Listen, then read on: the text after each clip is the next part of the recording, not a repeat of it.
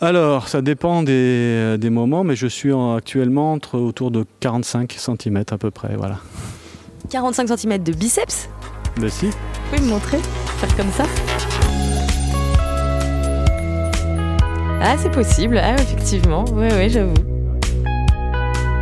Et vous, il fait combien votre biceps? Faites-vous partie de ceux qu'on congratule quand ils plient le coude ou plutôt du clan des mous du bras?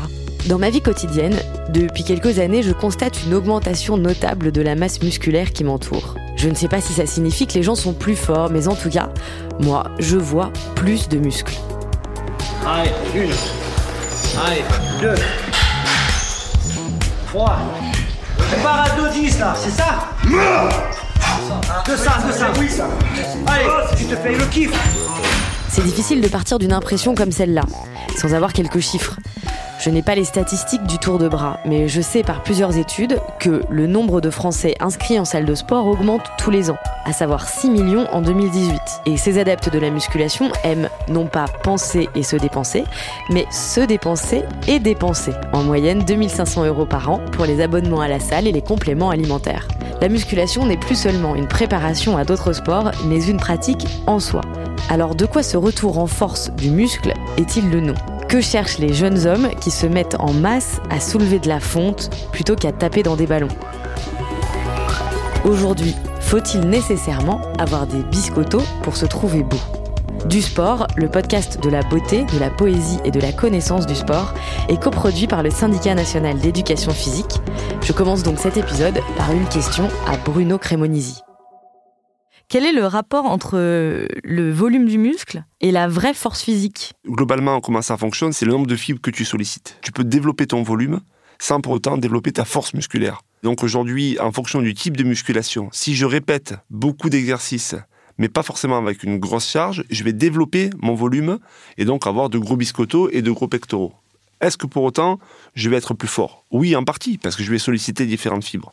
Mais si mon souci, c'est vraiment d'être plus fort, c'est-à-dire avoir plus de force, alors il faut utiliser notre technique, notre style d'entraînement, qui est un entraînement plutôt en puissance, où je vais euh, avoir des charges qui sont plus lourdes et où je vais euh, pas forcément euh, les pousser de la même façon, mais avec plus d'explosivité. Et après, ça dépend encore le type de force que je veux avoir.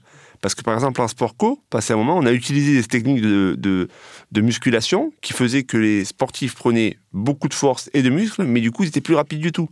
Donc ils avaient du mal à se déplacer. Donc voilà, il y a, y a vraiment à, voir finalement qu'est-ce que tu veux faire par rapport à cette musculation pour euh, faire un type d'entraînement ou un autre.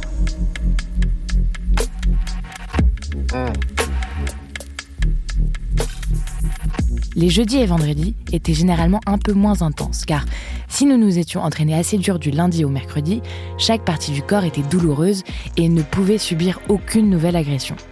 Cette douleur était notre but. Elle signifiait que nous avions été suffisamment extrêmes et que les fibres musculaires profondes, à contraction lente, avaient été endommagées comme il fallait durant l'exercice. Une sorte de destruction contrôlée produite par l'expansion et la contraction lorsqu'on soulève les haltères. La douleur est le signe qu'on prend de la masse. C'est ainsi que les muscles se développent. Durant le processus de réparation, les acides aminés reconstruisent les tissus déchirés. Quand je me réveillais le matin et que je n'avais pas mal après les exercices de la veille, je m'en voulais jusqu'à 15h30, le moment de m'y remettre, cette fois plus sauvagement, 90 minutes de torture à vous faire pousser des jurons qui gommaient la différence entre plaisir et souffrance. William Giraldi, Le corps du héros.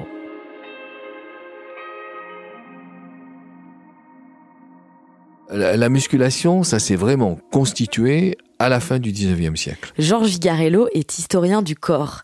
Il m'a reçu chez lui à Paris pour discuter des origines de la musculation. Je pense qu'il y a l'idée d'un grandissement personnel, vous voyez, avec de surcroît le fait que l'habit est de moins en moins un artifice qui vient se superposer à votre silhouette, mais de plus en plus un artifice qui doit, au fond, épouser votre silhouette. Et donc on a là quelque chose qui est très fort et qui est l'affirmation de soi à partir de au fond, sa morphologie, son allure, etc. Ça, c'est très important. Mais je pense que c'est lié à l'accroissement d'une assurance individuelle, d'une sorte d'individualisation qui s'affirme de plus en plus, cette affirmation passant évidemment par l'allure, par la forme, par la présence, etc. Ce qui est quand même très différent avec l'époque de l'apparition de la musculation, c'est que À l'époque, il y avait encore des ouvriers, des gens qui avaient des choses à porter. J'ai l'impression qu'on est sur un muscle symbolique et non plus un muscle utile. Le muscle de la fin du 19e, celui de Snowden, de Debonnet, de McFarrer euh, aux États-Unis avec le bodybuilding, c'était pas forcément un muscle qui était, au fond, constitué, construit, renforcé pour le travail. Souvent, ce sont des petits bourgeois qui font ça, qui disent, par exemple, dans le chemin de votre bureau, n'oubliez pas de contracter vos abdominaux. Euh, lorsque vous êtes sorti du bureau, allez faire une séance de gym, etc. Vous voyez, là, je pense que déjà à la fin du 19e siècle, c'est un muscle qui est symbolique, qui est fait pour montrer, qui est fait pour s'assurer, etc. Et cela dit, il y a un énorme recul de l'investissement physique dans le quotidien. C'est absolument indiscutable.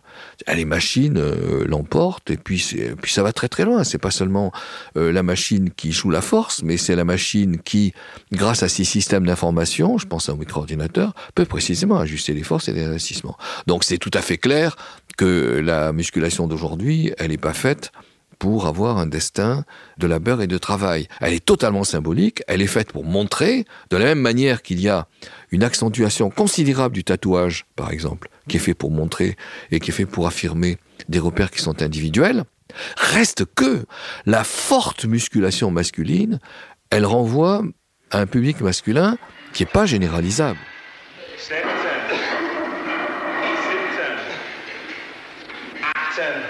Je crois vraiment bien en fait que le bodybuilding est plus mental que physique. Ça vous préoccupe et c'est d'abord une projection de l'esprit. Ce à quoi tu veux ressembler, ce que tu veux devenir physiquement, par les formes de ton corps. Tu penses souvent à la nécessité de faire tes exercices et plus exactement aux muscles à développer. C'est le mental dans le muscle.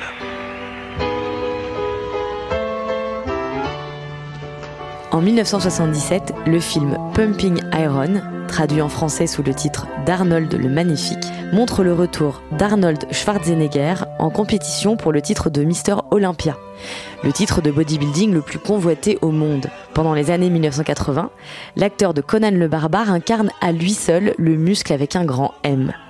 Avec lui, les bodybuilders sont assimilés à des super-héros, en tout cas des sur-hommes, et leur discipline reste réservée à un petit nombre d'adeptes. Donc on est dimanche, il est 9h du matin et je vais rencontrer une star du muscle. Il s'appelle Olivier Lafay, c'est l'auteur de plusieurs méthodes de musculation. J'ai vu des photos sur internet, il m'a l'air très très baraque. Et il donne une conférence ce matin. J'ai peur d'être euh, la moins musclée de la salle. Bonjour monsieur, je viens pour la conférence d'Olivier Lafay. Ça ici au fond du couloir à gauche. D'accord, merci.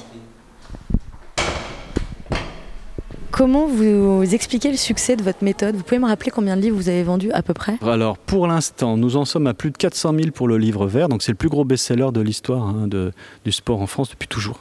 Voilà, et c'est un petit miracle. Plus 200 et quelques mille autres livres additionnels, plus ben, Cybernetics qui est sorti cette année, qui tourne autour de 10 000 à peu près. Voilà. Ils ont parlé de moi sur Internet, ils ont dit Ah, mais c'est terrible ce qu'il fait, ça n'a aucun sens, le poids de corps ça marche pas. J'ai débarqué, j'ai dit Bah écoutez, ok. Attendez, juste parce que je me dis que les gens savent pas, le poids de corps, vous pouvez m'expliquer juste parce que ça veut dire que vous n'utilisez pas de machine. Hein? Bah, disons que jusqu'à Cybernetics, en fait, c'est un entraînement sans machine.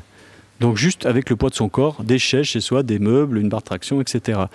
Donc pas d'abonnement à la salle de gym, c'est aussi ça qui faisait problème bah, Ça faisait problème euh, parce qu'évidemment il y a des gens qui ont pensé que j'allais couler tout un business, et puis d'autres qui se disaient euh, on ne peut pas se muscler avec juste le poids de son corps. Bon, quand on regarde les animaux dans la nature, et nous sommes des animaux, si on peut se muscler avec le poids de son corps. Et il se trouve que ça a marché. À partir de là, c'est devenu boule de neige. Et au départ, moi qui voulais rester un monsieur très discret, et euh, j'avais appelé mon le concept protéosystème, et c'est devenu la méthode l'a fait. Vous pouvez me, dire qu'est-ce qui vous a amené à, faire vos premiers exercices? Je crois que comme, comme beaucoup d'hommes, euh, je voulais casser la gueule à mon père. Quand on, a peur de son père et quand on, ne se sent pas bien à l'école, qu'on se sent pas assez costaud, etc., le fait de commencer à se muscler, ça donne de l'assurance.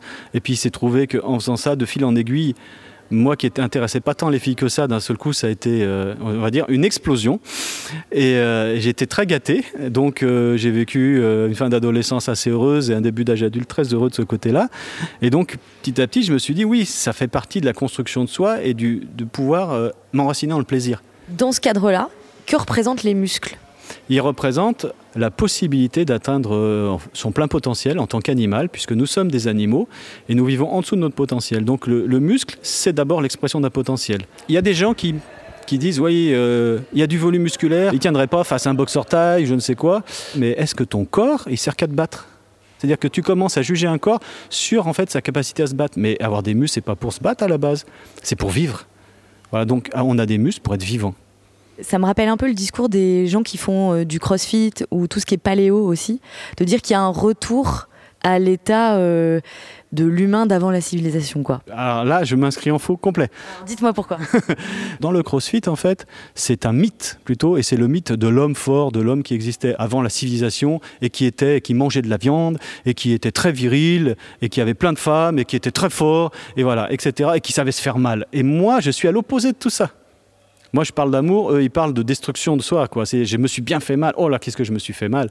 Et c'est vrai qu'avec le crossfit, il y a, on va dire, des grosses tensions parce qu'on nous sommes à l'opposé du point de vue philosophique en fait. Quand j'entends Olivier Lafay s'adresser à son public, constitué d'hommes jeunes et tous objectivement très musclés, je pense à un mot qu'utilise beaucoup Thibaut InShape, la star française du muscle sur YouTube, avec plus de 6 millions d'abonnés et des centaines de vidéos à son actif. Thibaut InShape a imposé à ses abonnés un nouveau vocabulaire. Être musclé, c'est être énorme et sec, par exemple. Et aller à la salle de musculation, c'est aller au temple, comme si la muscu remplaçait la religion.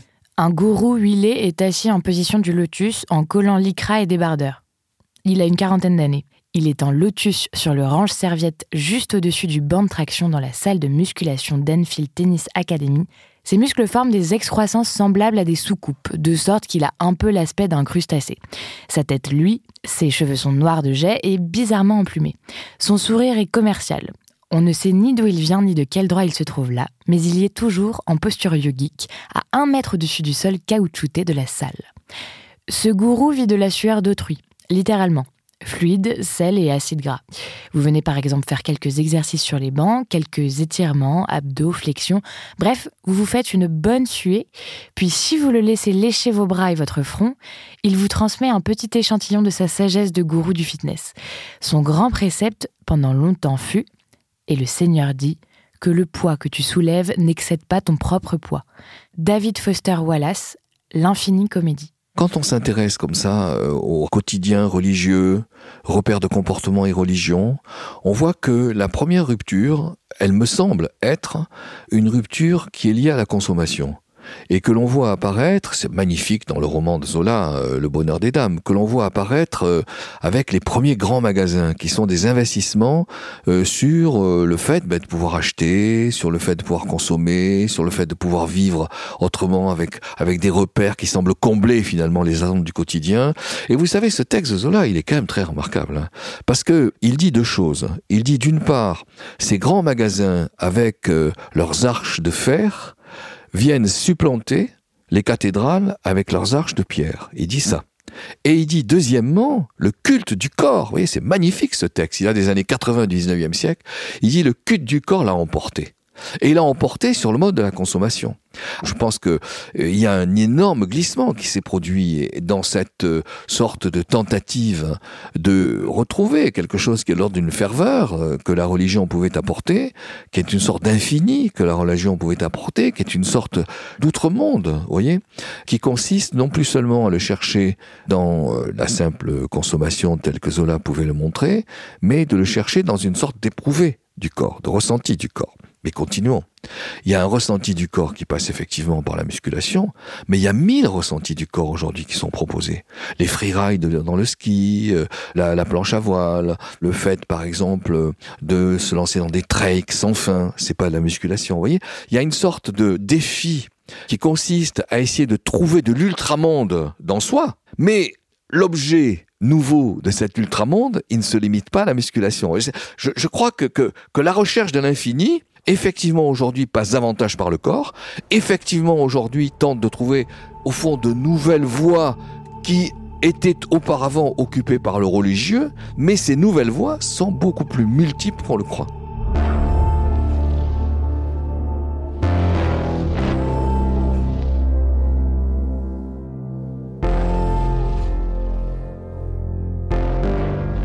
des BCAA, ouais. euh, glutamine, acide aminé, Ah non, celui-là. Du coup, j'en ai oublié. Arginine aussi. Arginine aussi, voilà. Donc arginine BCA, glutamine, acide aminé et un peu de dextrose. Après entraînement, un peu de sucre.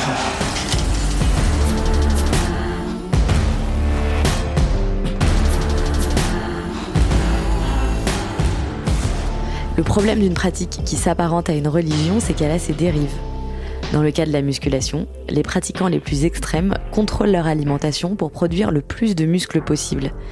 Et ils sont parfois tentés par des produits dangereux pour la santé, comme les stéroïdes ou les anabolisants. Christian Couturier du SNEP est parfois confronté au sujet avec ses élèves. On a tous eu à un moment donné, enfin moi je sais que je l'ai eu fréquemment en cours, euh, aborder un petit peu ces questions-là quand euh, en disant écoutez euh, euh, voilà, tous les produits qu'on pourra vous proposer, c'est non. Quoi.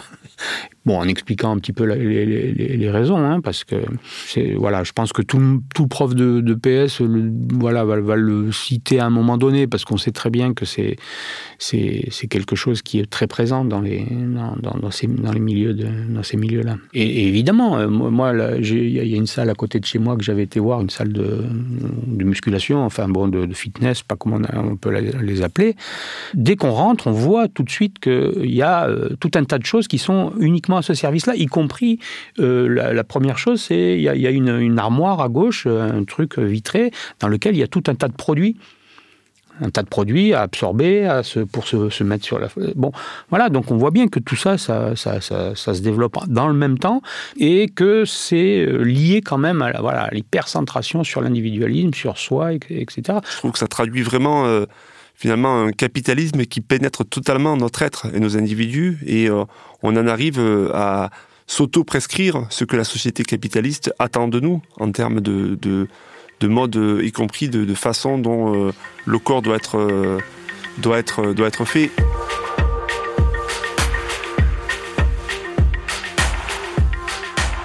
Moine laïque du muscle, ces hommes possèdent le type de concentration qui permet aux ascètes de sortir de leur corps, mais leur détermination les pousse à remplir un peu plus le leur. Un peu athlètes, un peu artistes, ils ont les habitudes d'entraînement des fanatiques. Le tissu musculaire est leur glaise, leur chorégraphie.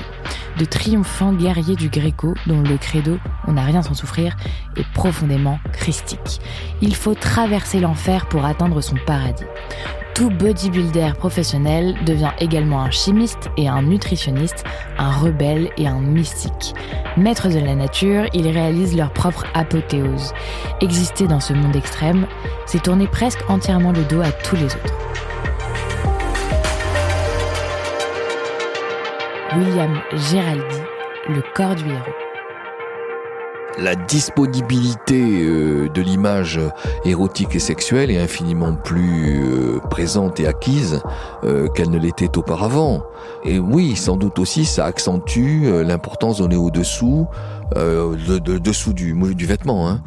Mais ça accentue aussi, moi je crois, hein, l'importance donnée au sentiment de la maîtrise, au sentiment du contrôle, au sentiment de, de s'habiter soi-même, etc. Vous voyez Et ce mot de biscotto, vous savez d'où ça vient?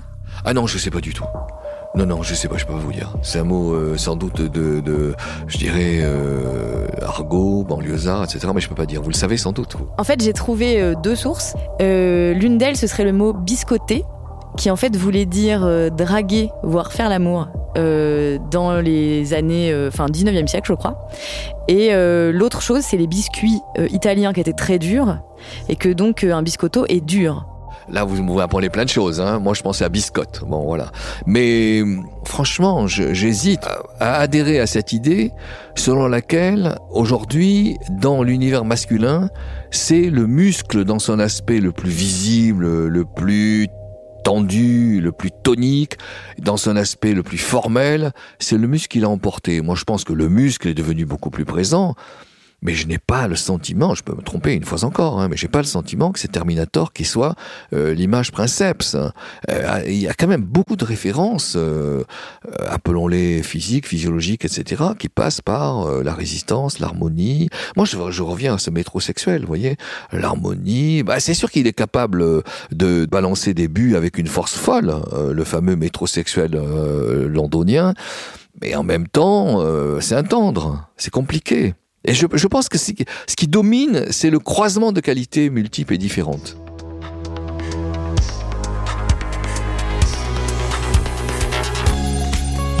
Pendant la conférence d'Olivier Lafay, j'ai repéré un homme au gabarit plus large que les autres. Il a un look de motard avec sa veste en cuir et ses tatouages. Il dénote à côté du look propre d'Olivier Lafay et de ses adeptes. Il est resté près de nous pendant toute l'interview et maintenant il me fait signe d'arrêter. Vous pouvez me dire? Vous me regardez quoi? Ah oui? Oui. Mais pourquoi Parce que je suis énormément agressé et en fait, depuis 15 ans, que j'ai voulu mettre un petit peu de réflexion et d'amour dans le sport.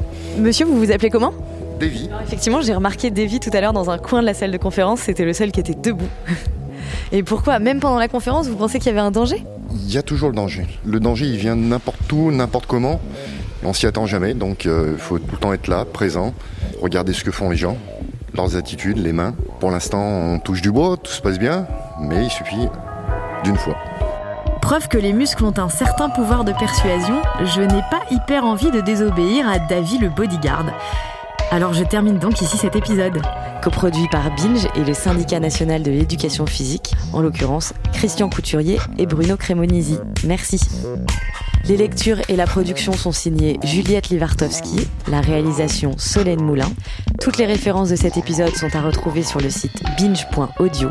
Et si vous avez écouté cet épisode jusqu'au bout, je vous recommande l'excellent documentaire L'homme le plus fort de Louise Aymon, qui porte un regard humain et sans jugement sur la musculation. Merci et à bientôt.